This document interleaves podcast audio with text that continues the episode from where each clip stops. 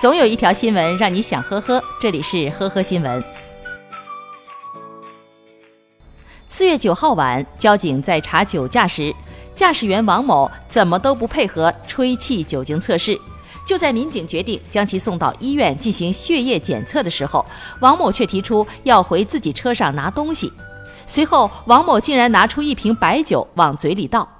原来，王某之前在网上看过一个段子：如果酒驾被查，就在现场喝白酒，这样就不会被处罚了。不过，根据相关规定，驾驶员在被拦停后检测前继续饮酒的行为，一样不能逃脱罪责。目前，王某将面临罚款两千元、一次记满十二分、暂扣驾驶证半年的处罚。几年前，武汉的袁先生听朋友建议，把资金转去炒期货。朋友把他拉进一个期货投资群，并推荐他下载一个软件。使用这个软件以后，袁先生逢买必跌，始终处于亏损状态。当他想放弃的时候，群里的朋友全都劝他加大投入。直到最近，袁先生想把钱提出来，才发现这个交易平台居然是假的。而投资群里除了袁先生，其他的竟然都是托。这几年投入的一千六百万都打了水漂。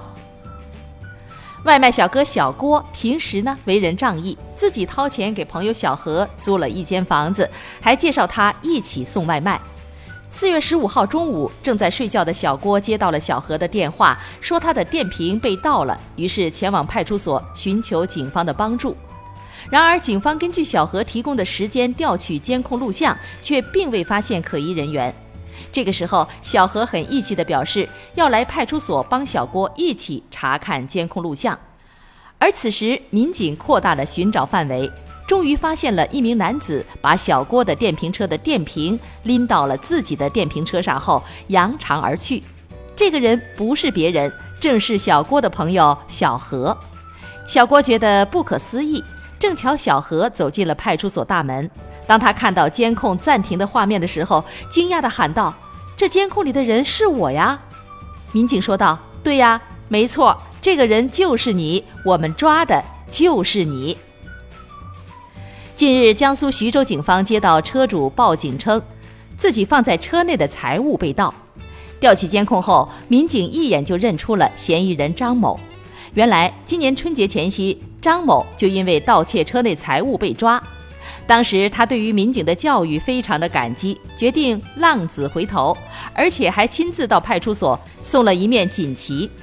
然而就在他取保候审期间，张某又犯事儿了。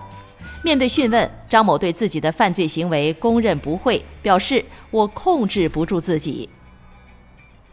四月十三号晚，湖北武昌交警正在涉岗盘查酒驾，不远处的一辆小轿车突然停车，民警将该车拦停以后，坐在驾驶室的女子一口咬定车就是自己开的，而这时坐在后排的六岁孩子却送上了神助攻，对交警叔叔说：“我爸爸喝酒开车啦。”经检测，男子血液中酒精含量达到了每一百毫升九十一毫克。同时，民警调取监控探头视频，完整的记录下了夫妻两人在路边停车换座位的全过程。在证据面前，男子最终承认自己酒驾以及换座位的事实。感谢收听今天的呵呵新闻，明天再见。